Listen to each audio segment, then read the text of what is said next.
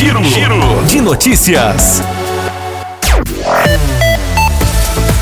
Um rapaz de 26 anos foi preso pela Polícia Militar de Patos de Minas com mais de 100 tabletes de maconha. O veículo que ele estava foi avistado na Avenida Joaquim Fubá, logo após a ponte do Rio Paranaíba, mas ele não respeitou a ordem de parada e foi abordado na Avenida Paranaíba. Segundo o Sargento Moreira, a patrulha de operações da companhia fazia patrulhamento pelo bairro Nossa Senhora Aparecida em Patos de Minas e recebeu informações de que o carregamento de drogas estaria chegando à cidade. Diante dessa informação, os policiais prepararam a ação para fazer a abordagem o veículo Gol só foi parar na Avenida Paranaíba. Ao vistoriar o veículo, os policiais encontraram a droga embalada em caixas de papelão e sacos que estavam empilhados pelo banco e pelo porta-mala do veículo.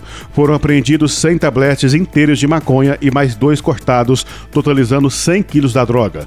O jovem de 26 anos foi preso em flagrante e, segundo a Polícia Militar, ele já tem outra passagem por tráfico de drogas. O jovem não quis contar de onde veio a droga que seria comercializada em Patos de Minas. O carro utilizado utilizado para transportar a droga, um pendrive e dois celulares foram apreendidos.